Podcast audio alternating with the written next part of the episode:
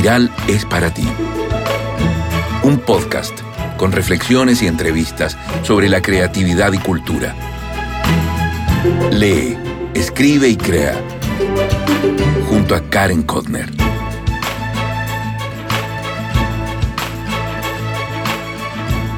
Hola, hola, ¿cómo estás? Soy Karen Kotner, periodista y escritora. Te doy la bienvenida al programa 66 de Espiral tu podcast de literatura y creatividad.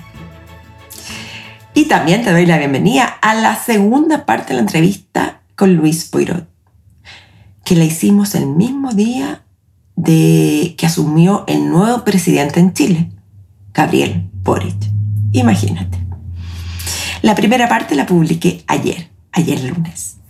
En este programa vas a, conocer a Luis desde una perspectiva más íntima, donde además responde a las preguntas del cuestionario espiral y se sorprende con la que le hizo su amigo Francisco Moat, escritor y dueño de la librería Lolita, a quien además yo entrevisté para Espiral en el capítulo 16, junto a Ana Josefa Silva.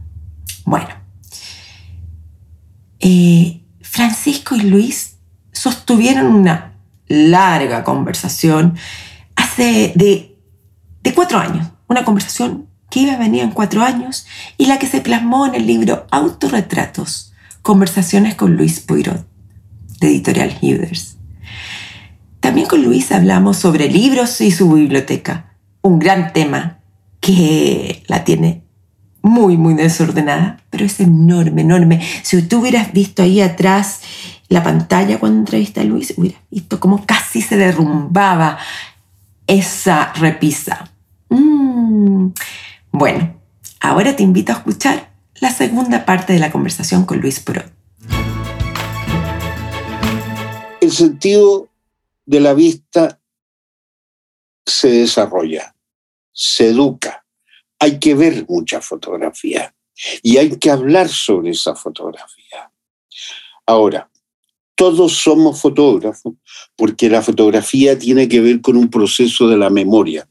Tú fotografías algo que tiene un impacto en ti que tiene que ver con la memoria, aunque tú no te des cuenta en ese momento.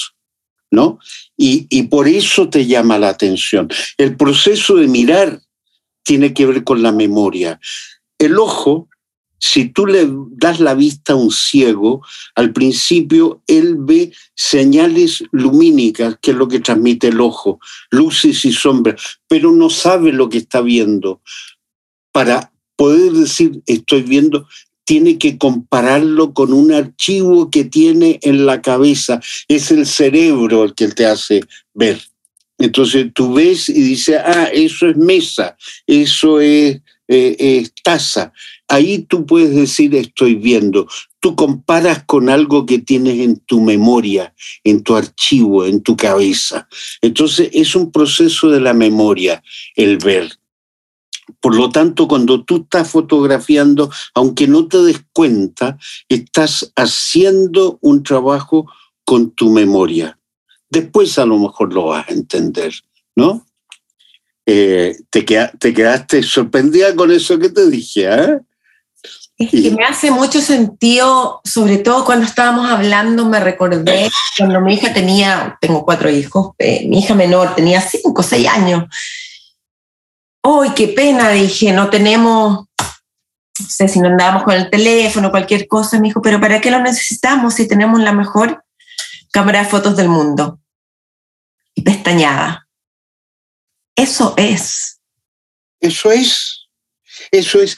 La cámara es la herramienta que necesitamos inevitablemente. Algún día va a existir un enchufe que va a ir de aquí a un pedazo de papel y se va a conectar y la cámara no va a ser necesaria.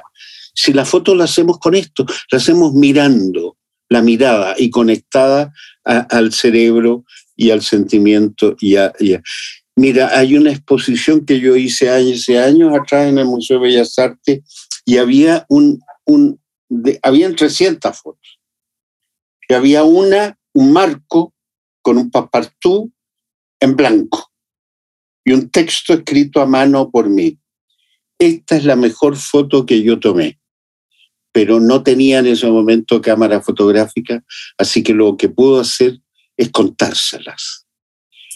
Yo iba por una calle de Venecia en una noche, en una tarde de invierno, neblina, había salido a respirar porque había estado trabajando mucho tiempo en el laboratorio, iba sin cámara y por una pequeña calle había un canal y siento el motor de una lancha de esas antiguas de caoba de los años 30 que va por este pequeño canal y al medio del bote de pie una enorme figura vestido de negro, con una capa de negro y un sombrero. Ah. Por Wells. No. Y, yo sin cámara. Oh. Entonces me quedé mirándolo. Me quedé mirándolo, pasó por debajo del puente y siguió para allá. Yo dije, vale, ya la foto la tengo hecha. Está hecha la foto, pero no tenía cámara. Es mi mejor foto. ¿No? En una charla que diste en agosto del año pasado, en la plataforma de economía creativa del Ministerio de Cultura, sobre cómo ha cambiado la fotografía y cuál es su futuro, comentaste. Estábamos en plena pandemia eh, empezamos a hacer clases de, por internet. Estamos en una fase de experimentar, sustituir y ver lo que pasa. Yo no saqué muchas fotos en esta pandemia. Diría que entré en, una etapa, entré en una etapa más introspectiva, más a leer y escribir. La fotografía quedó más en un tono de pausa. ¿Puede quedar la fotografía en pausa hoy en día, Luis, con todo esto que estamos hablando de lo análogo o lo digital, podríamos eh, entrar en sinónimos y antónimos, en la inmediatez que se pierde, quizás que todo el rito y la preparación de esa pieza oscura.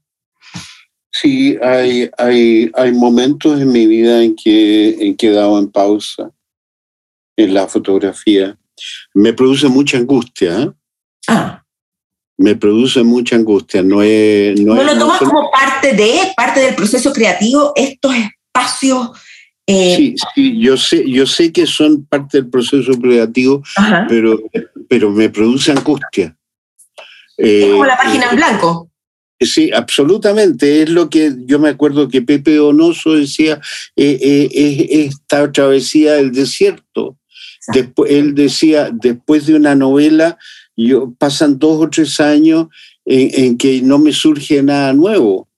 Yo, me acuerdo que la exposición que hice en el Bellas Artes el 2014, una exposición muy grande sobre retratos de Fernanda, ahí yo vacié todo lo que era, porque estaban 300 fotos de Fernanda y había una vitrina donde yo puse los discos que me gustan, los libros que me gusta leer, fotos familiares, de todo. O sea, yo... Fue preciosa esa exposición, me acuerdo.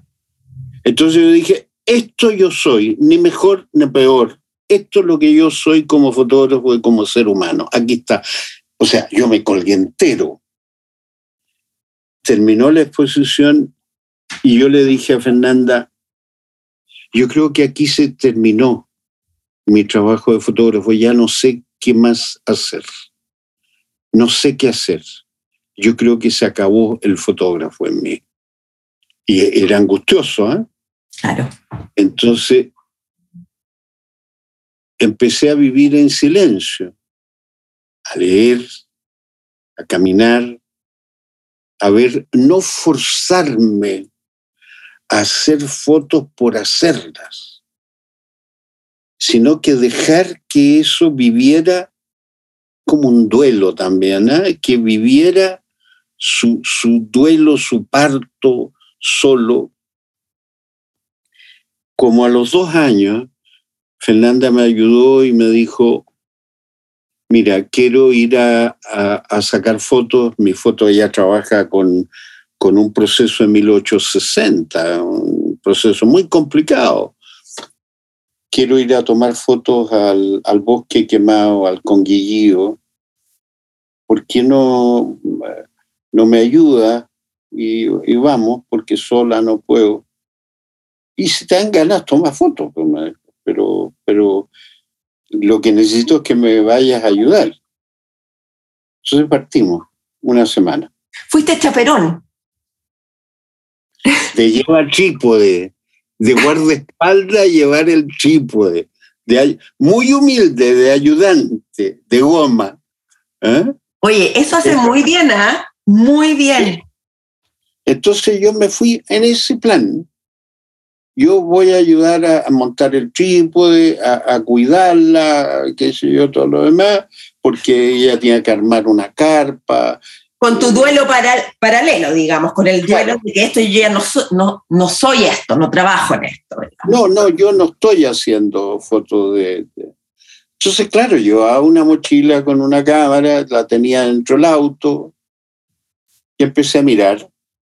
Mientras el proceso de la foto de Fernanda es larguísimo, larguísimo, es muy aburrido estar acompañando a él porque, ¿no? porque en cada foto se demora muchísimo.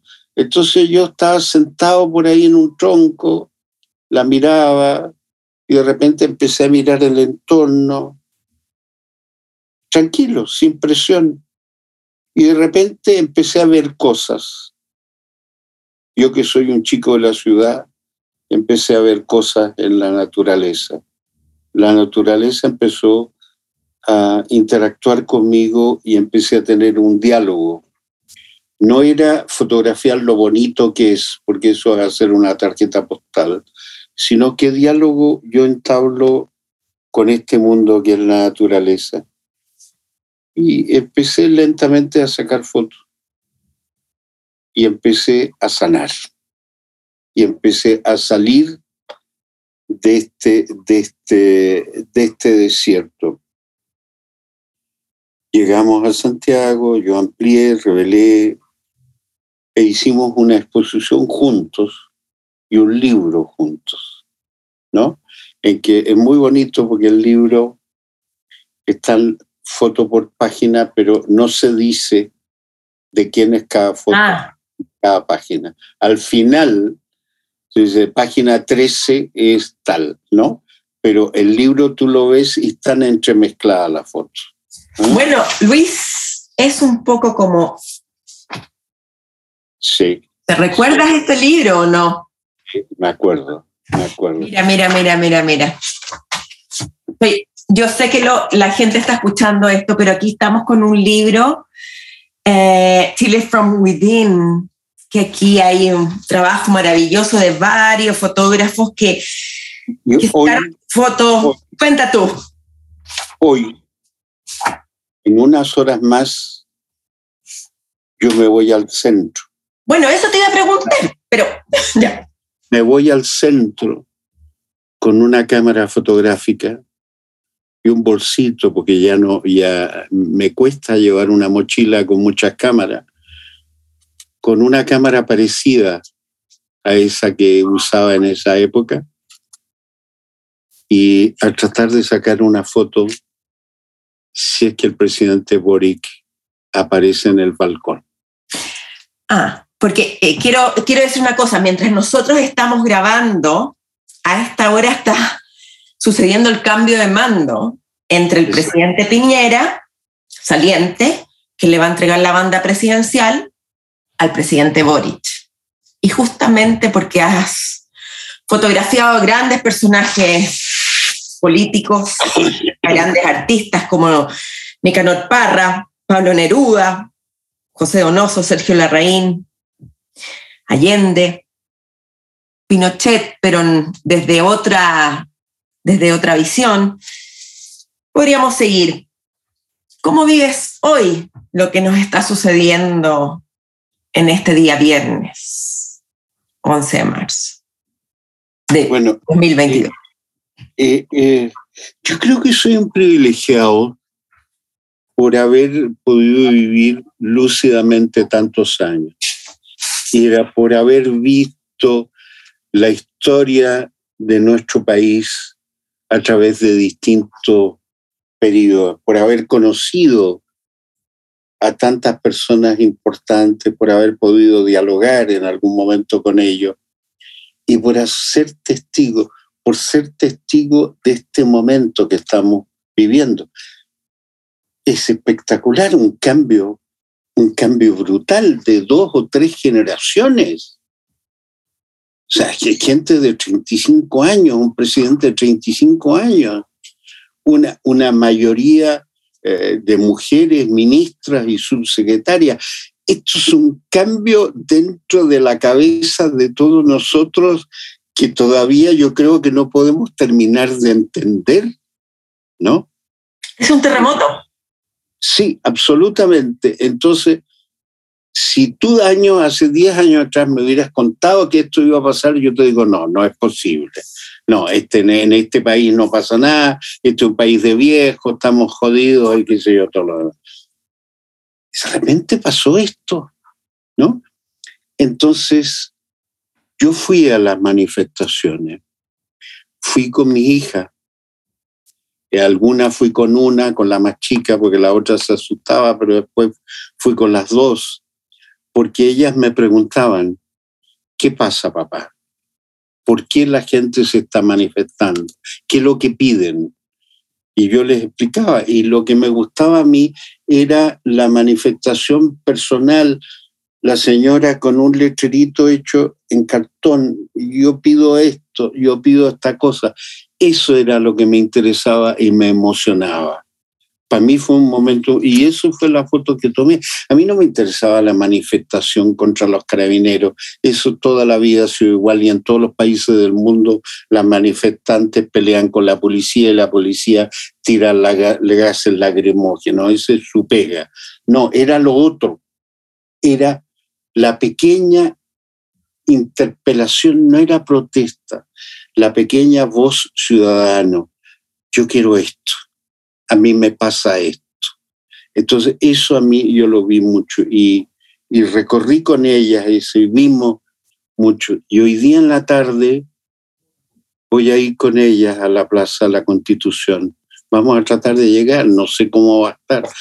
Yo una vez que hablé con el presidente Boric, cuando era candidato, le mostré esa foto y le dije, ojalá usted habla a la Plaza de la Constitución y la Plaza de la Constitución sea lo que fue siempre históricamente, un espacio abierto donde libremente se convocaban los ciudadanos a hablar y oír hablar al presidente y desaparezcan estas vallas que impiden la cercanía. Vamos a ver hoy día qué es lo que pasa. ¿Y no vas con un pase especial de fotógrafo? No, yo soy un ciudadano soy un ciudadano común de a pie. No tengo ningún privilegio ni pido ningún privilegio. ¿Qué fotógrafo te ha marcado a ti en tu trayectoria, Luis? O fotógrafa, ¿cómo se diga ya a esta altura? Muchos, muchos. Desde luego, desde luego, quizás no tanto por la fotografía, sino por su eh, posición ética frente a la fotografía Sergio Larraín, con el que discutí mucho, discutí más que conversé. Eh, eh, Cartier-Bresson, que tuve el privilegio de conocer y a quien admiro hasta el día de hoy por la enorme lucidez que él tiene. Un fotógrafo que murió también, que conocí mayor y que fotografié, André Kertész, y que yo me identifico mucho con él, me identifico con su fotografía, me identifico con, lo que él hizo, a mí me, me, conmueve profundamente, ¿no? Eh, hay varios, pero eso yo te diría que son, que son los, los principales que me, han, que me han conmovido. Y en Chile, ¿a quién, a quién hay que tenerle? ¿Quién, ¿Quiénes son los grandes referentes en Chile vivos? ¿Quiénes, Tú dices, han hecho carreras extraordinarias, yo los admiro, eh, están haciendo algo distinto quizás. En esas dos cosas, por trayectoria y por propuesta. Eh, por una cosa ética, yo en las clases no hablo de los fotógrafos chilenos vivos por, una cosa, porque yo no puedo empezar a criticar, porque eso es ejercer poder, eso es influir malamente. Quiero que cada uno se forme una opinión. Entonces, de los fotógrafos vivos, yo no hablo, ni bien ni mal. Que cada uno escoja y se forme una opinión. Yo doy las herramientas para que cada uno haga su elección. Hay muchos fotógrafos, pero que cada uno los busque por su cuenta, ¿no? ¿Tienes enemigos? ¿Gente que no te quiera? Yo supongo que sí, pero no me preocupa. Yo, yo, yo, yo creo que, más que enemigo, yo creo que hay gente que a uno le, que, que uno le cae mal. Eso, eso, eso es inevitable. Si no, no puedes ser simpático y agradable y encantador con todo el mundo. Hay gente que te, que te puede que dice, ay, me carga este tipo. Y tienen todo el derecho. ¿Por qué no? ¿No? Y uno no, no, no, no, yo no estoy en un concurso de simpatía, ¿no? ¿Y cómo manejas el ego? Voy a decir de nuevo, me lo trata de bajar Fernanda, porque lo tengo muy grande. Tengo un ego muy grande. Ah, ¿siempre lo tuviste? ¿Tú crees que, o, o, a lo largo de la trayectoria, de la carrera, la vida? Es valiente. Yo creo que, yo, yo creo que, yo creo que lo, lo, lo tuve que desarrollar primero como un arma de defensa. Uh -huh. ¿no? Como un arma de defensa porque eh, fui un adolescente muy inseguro, lo pasé muy mal en la adolescencia, eh, no sabía lo que quería, no sabía dónde ir, estuve en la escuela de leyes, no me gustó, estuve en la escuela de teatro, me gustó, pero yo no sabía si tenía talento. Casi eres militar también, ¿o no? Sí, estuve tres años y un día en la escuela militar, que lo pasé muy mal. Entonces, eh, yo no sabía, no tenía padre, mi padre se había ido, no tenía en quién apoyarme, en quién pedirle consejo. Entonces vagaba solo, no pololeaba, no me atrevía a hablar con, con, con las mujeres, me ponía colorado. Eh, la primera polola eh, se me tuvo que declarar porque yo no, yo no, yo no atinaba a decir nada, ¿me entiendes tú? Ella tuvo que tomarle, ya, pues ya, tuve que tomar la iniciativa, ¿no? Porque si no yo me quedaba callado. Entonces yo creo que es una cosa que fui creando y desarrollando para, para subsistir primero, ¿no? Para no caer en un barranco y, y para crear crear un mundo, yo creo que, que um, también fue muy duro irme de Chile y partir de cero en Francia. Mm. Yo llegué a Francia sin conocer a nadie, a mi padre lo conocía, pero no servía para el trabajo, con 100 dólares en el bolsillo. Y tenía que traer una familia y, y, había que subsistir en un medio en que no me conocía y tampoco les interesaba conocerme y hacerme un hueco. Entonces había que ser fuerte. En, en, ese sentido, entonces tú estás diciendo que el ego es necesario para ser exitoso. Yo no sé si exitoso, yo no sé qué es lo que es eso pero... Eh, para que uno logre sus objetivos, digamos. Entiéndase cómo se entiende. Hay una cierta dosis de ego. Mira, hacer una exposición es un acto egocéntrico. Es mm. colgar esta cosa, claro. decir, miren qué bonito lo que hago. ¿no? Es un acto. Cuando dirigía teatro también era, era un acto egocéntrico. Miren, miren qué bien dirijo. O sea, un creador tiene un, un, un, una dosis de egocentrismo porque muestra y se sube arriba de un peldaño y dice, esto es lo que yo hago, mírenlo. Es un acto egocéntrico, ¿no? Ahora, eso tienes que tener un límite, porque no puedes pensar que eres el único, ni que eres el mejor y que no hay nadie más hay muchos, hay muchos como tú. Y esto no es una competencia del primero, el segundo, el tercero, eso no existe. Hay muchos y hay que ver a los otros. Entonces, el ego malo es cuando te cierra y cuando ves solo lo tuyo y te impide ver al lado que hay otros creadores que tienen un trabajo también muy interesante.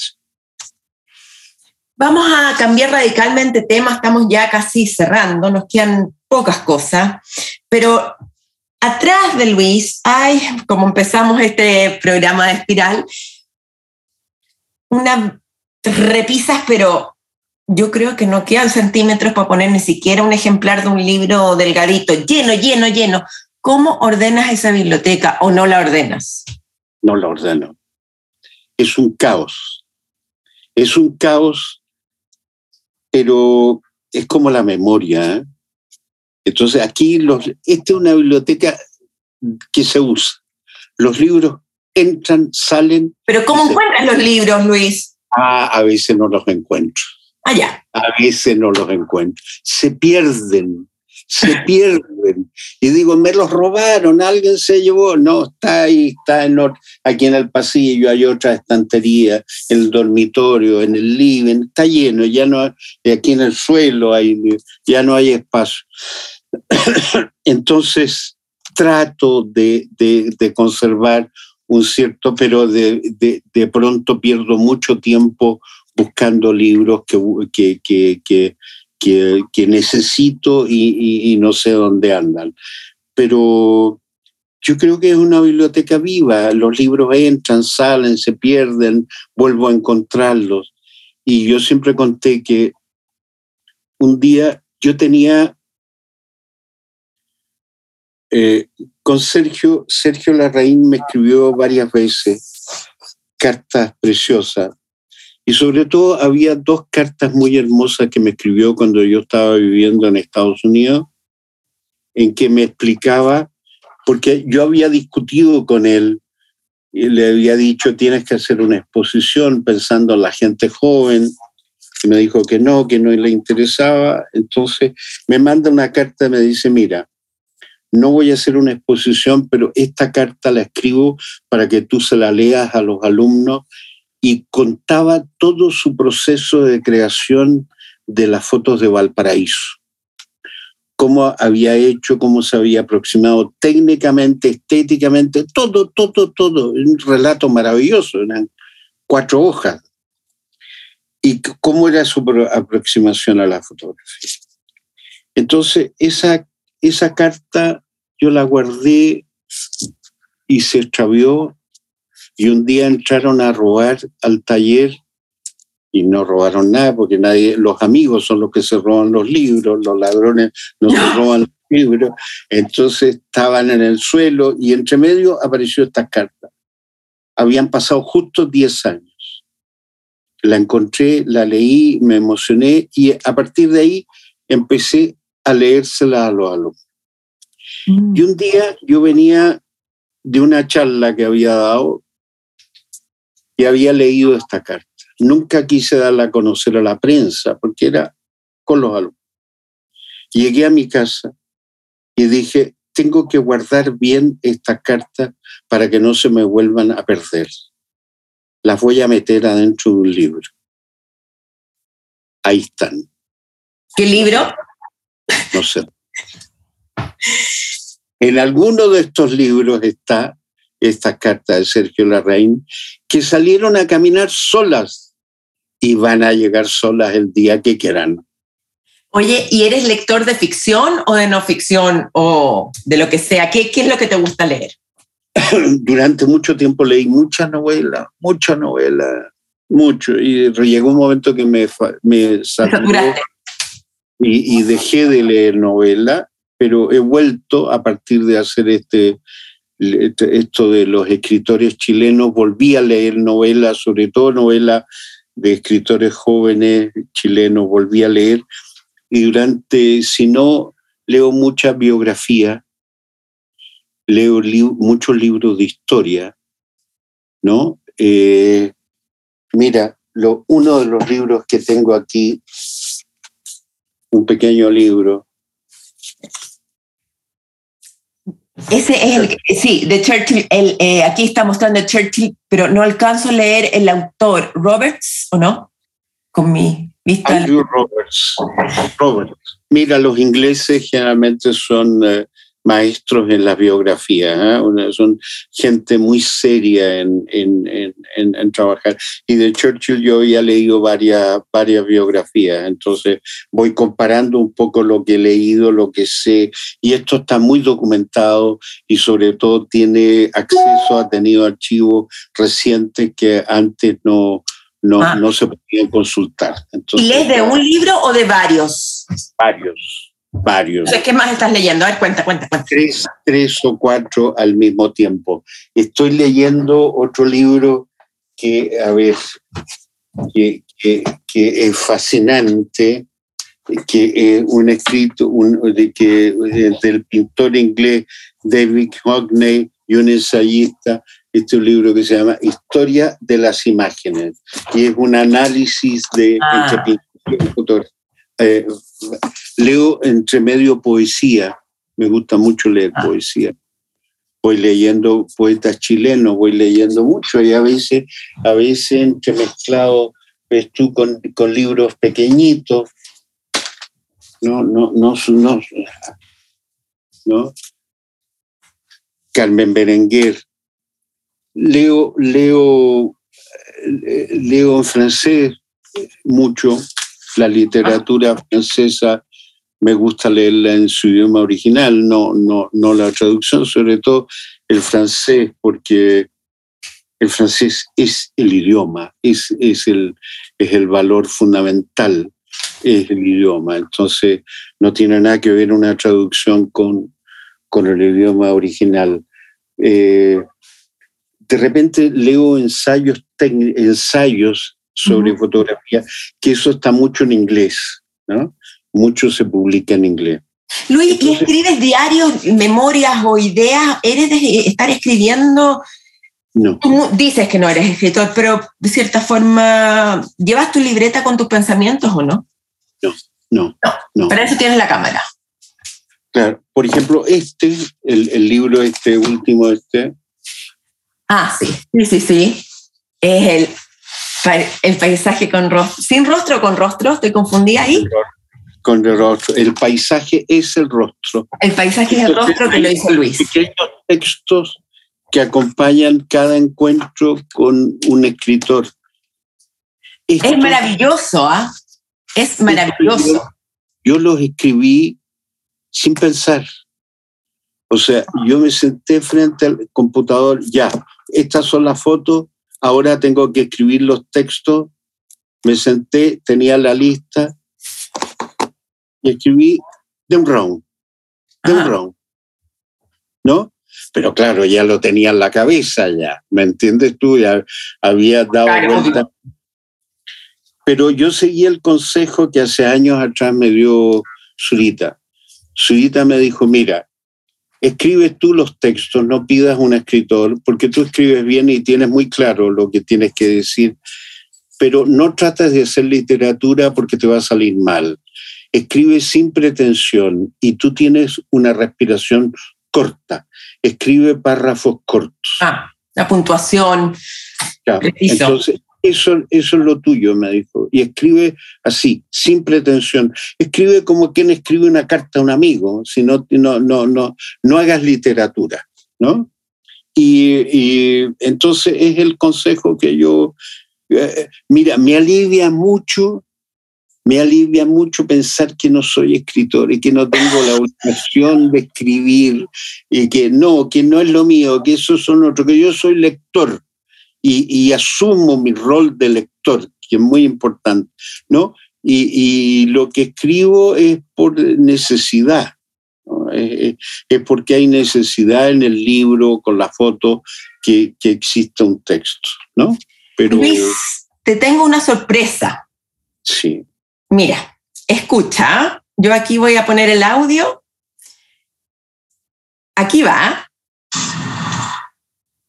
Lucho, ¿Te gustaría que después de la publicación del libro que hicimos juntos, Autorretratos, donde te abriste a contar cuestiones de tu intimidad que son dolorosas y algunas de ellas sin resolver, haya un espacio y una oportunidad para reencontrarte con tu hijo Andrés? Bueno, yo siempre espero que eso se produzca. Momento, es Francisco Moat del que estábamos comenzando al comienzo de este programa de Espiral y eh, para los, los, auditores lo estoy diciendo. Dale, Lucho. Yo, yo creo que eso se va a producir y eso en algún momento en el tiempo se va a producir antes que yo me muera, espero. Eh, eh, es, es, la ley, es la ley de la vida. Uno mata al padre y uno resucita al padre. Son procesos que toman un tiempo y que toman tiempos distintos en cada ser humano. Algunos es más breve, algunos es más largo. Y eso hay que darle a este duelo el tiempo que sea necesario. Yo no lo puedo forzar. ¿Te sorprende esta pregunta de Pancho Muar? No, viniendo de Pancho no, porque esa fue la discusión que tuvimos y que él me pidió que incluyéramos eso en el libro. Le dije, no, eso es una materia muy personal entre él y yo. Él, él y yo sabemos lo que pasa entre nosotros. Ya, ya, ya llegará el momento. ¿Mm? Gracias por la sinceridad. Y, y para terminar, eh, yo siempre le hago a los entrevistados un cuestionario muy rápido, en el cual las respuestas también tienen que ser muy cortas, así como tú escribes, como te dijeron como te dijo Zurita, ¿ya? Son casi es un cuestionario tipo formulario. ¿Cuál es tu idea de la felicidad? Lo que vivo hoy día. ¿Tu mayor miedo? La locura. ¿Lo que más te molesta de ti mismo? El orgullo. Mm. ¿En los demás? la falta de tolerancia. ¿A qué escritor o escritora viva admiras? Ay, son tantos, son tantos, son tantos. Es una lista interminable, es mucho, mucho, mucho, mucho. Eh, eh, admiro en general a todos los escritores, a los escritores jóvenes que, que voy descubriendo en la literatura chilena, admiro mucho, ¿no? ¿Y muerto? he odiado a algunos ah. que hice fotografiar. Bolaño. ¿No te gusta Bolaño? Y lo odié en persona y no quise fotografiarlo. Pero es arbitrario eso. Luis, ¿y te ha pasado ahí alguien que vas a fotografiar que crees que es el colmo lo simpático y después se te cae y dice, tengo que terminarlo igual, que no se me traspase? Sí. Sí, y es un fracaso, y es un sufrimiento y es un fracaso. Y no hay retrato ahí, hay una foto simplemente, pero no hay un retrato. Y al revés debe ser, alguien que no te cae tan bien y que después lo conoces como en esta intimidad. Ay, sí, he tenido descubrimientos, complicidades ah. con escritores, escritores que nos quedamos hablando horas y se nos olvida que tenemos que hacer una fotografía y es una complicidad enorme. enorme ¿eh? ¿Con quién? pasó con Lina Meruane, porque también tiene un problema con la vista. Exacto. ¿Mm? Exacto. Exacto, exacto. Voy a seguir, porque esto se supone que no deberíamos estar conversando. Aquí estamos rompiendo la regla. Eh, hoy en la mañana, ¿qué desayunaste? Bueno, siempre yo soy diabético, o sea que tengo que ser muy, muy estricto. Me desperté muy temprano con hambre y a las seis de la mañana y me preparé el desayuno a esa hora, dos tostadas de pan negro con quesillo, un durazno, un yogur y una taza de café. Me gustó, me gustó tu desayuno. Cuando quieras me invitas a tomar desayuno. eh, agenda de papel, electrónica o ninguna de las anteriores? He tratado de tener eh, de papel pero se me olvidan anotar las cosas y las pierdo. Soy un desastre en eso. ¿ah? De repente eh, se me juntan dos citas o dos encuentros el mismo día. Eh, eh, no, no, no tengo. Antes tuve de papel, en algún momento tuve de papel, ya no tengo. Y electrónica no, no, no, Ah. no, definitivamente no. ¿no? ¿Cuál es tu mayor vicio?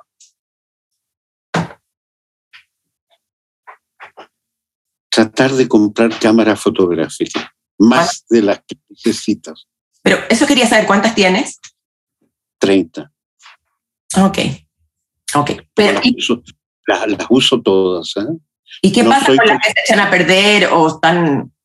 Ah, no, ya no, las liquido, me deshago de ellas, las vendo, la- las cambio, no, no, no. Yo uso lo que tengo, las cámaras que tengo, y, y van por momentos, son caprichos. Hoy, es como, hoy día quiero tocar esta guitarra, hoy día Ah. me da por el violín. Ya. Entonces, eh, eh, eh, eh, eh, mira, la mochila que voy a llevar esta tarde, no es una mochila, el saquito para sacar la foto del presidente Boric, empecé a prepararla hace tres días y he cambiado como tres o cuatro veces de cámara, ¿no? ¿De cuál voy a llevar? Oye, eres como los niños chicos antes del primer día de clase, que miran la mochila, revisan. Qué lindo. Exacto, exacto. Eh, ¿Cuándo mientes? Trato de no mentir.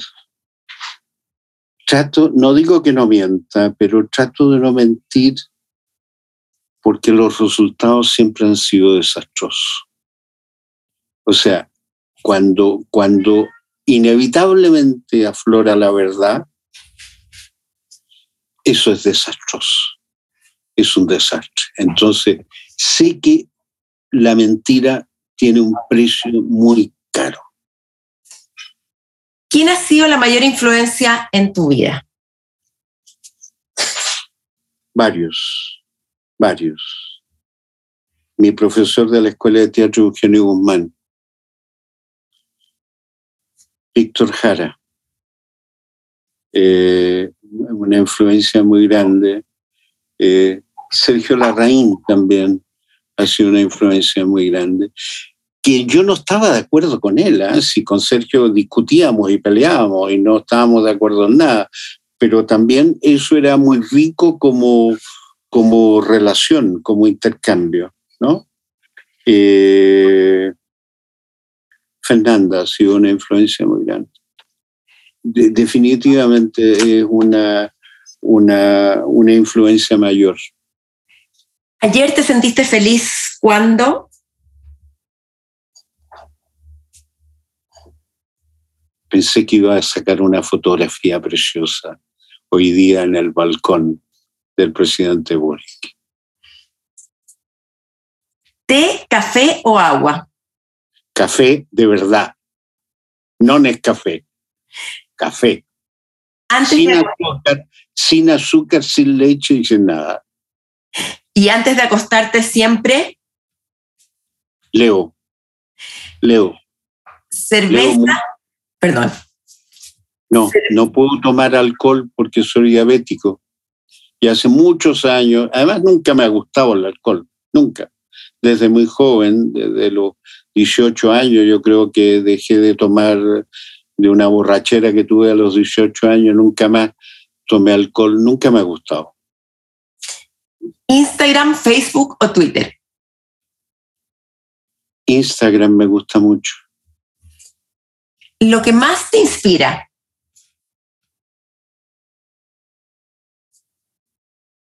El amor, ¿Has sentido odio? sí. ¿Qué te hace enojar? Yo creo que la falta de coherencia en todo. ¿Selfies? ¿Selfies? Pocas, ¿eh? Pocas. Si fueras un personaje femenino, ¿quién serías?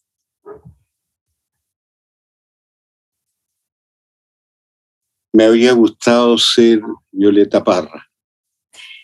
Se dice 99% trabajo y 1% inspiración. ¿Qué opinas? Yo creo que es cierto. Yo creo que hay que trabajar mucho. Tres consejos para fotógrafos que comienzan. Ser obsesivo. Ser coherente con uno mismo. Y amar profundamente este oficio. Tres aciertos que has cometido como fotógrafo. Aciertos. El retrato de Jorge Soré. Algún, algún fotógrafo. Eh, aquí llegó una de las gatas regalona. Algunos de los retratos que le hice a Víctor Jara. ¿No? Cuando aún no grababa ningún disco, era, era director de teatro y era mi amigo y nadie sabía que lo que iba a pasar en la vida de nosotros. Eh, si volvieras el tiempo atrás, ¿qué harías distinto?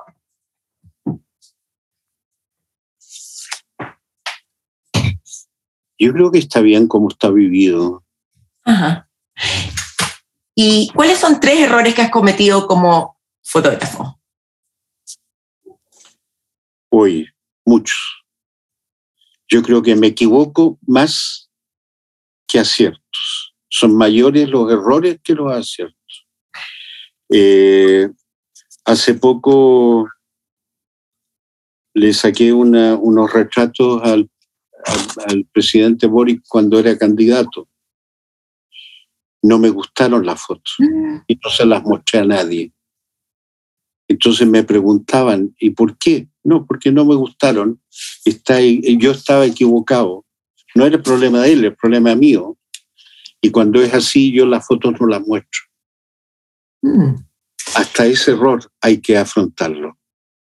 ¿Cómo te relajas? Música, música. ¿Tienes un hobby? No, tengo pasiones.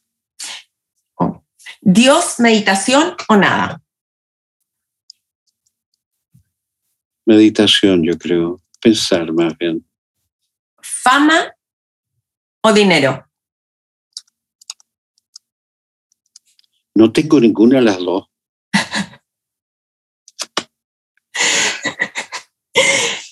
Luis, ¿hay algo que te gustaría agregar hoy en Espiral? Que ha sido un muy grato encuentro y que te lo agradezco. Ha sido una entrañable conversación y un muy buen encuentro. Para mí ha sido un honor, lo he pasado increíble, aprendido, eh, ha sido... Gracias, ¿qué te puedo decir? Gracias. Y saca bonitas fotos hoy día, ¿eh? las necesitamos. Bueno, trataré, trataré.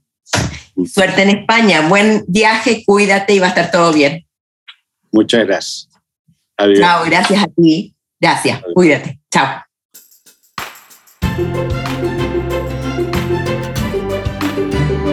Una de las preguntas que más me gusta del cuestionario espiral es la que versa sobre el desayuno. Siento que todos los artistas y entrevistados se conviertan en seres humanos comunes y corrientes cuando la deben contestar. Además que los sorprende, sí. Yo te cuento mi desayuno, aunque no soy una gran artista, pero ya que estamos hablando del tema, es pertinente. Algunas mañanas es pan con quesillo y palta, otras es granola, la- una que yo cocino, con yogur, frutillas y unos toques de miel. En cualquiera de sus variaciones va con agua, con gas y té, porque no me gusta el café. Me encantaría saber cómo es tu desayuno. Algunas personas ya no lo comen porque son fieles a la dieta del ayuno intermitente. Yo esa la traté de seguir, pero me di cuenta de que no era para mí porque vivía obsesionada contando las horas del ayuno.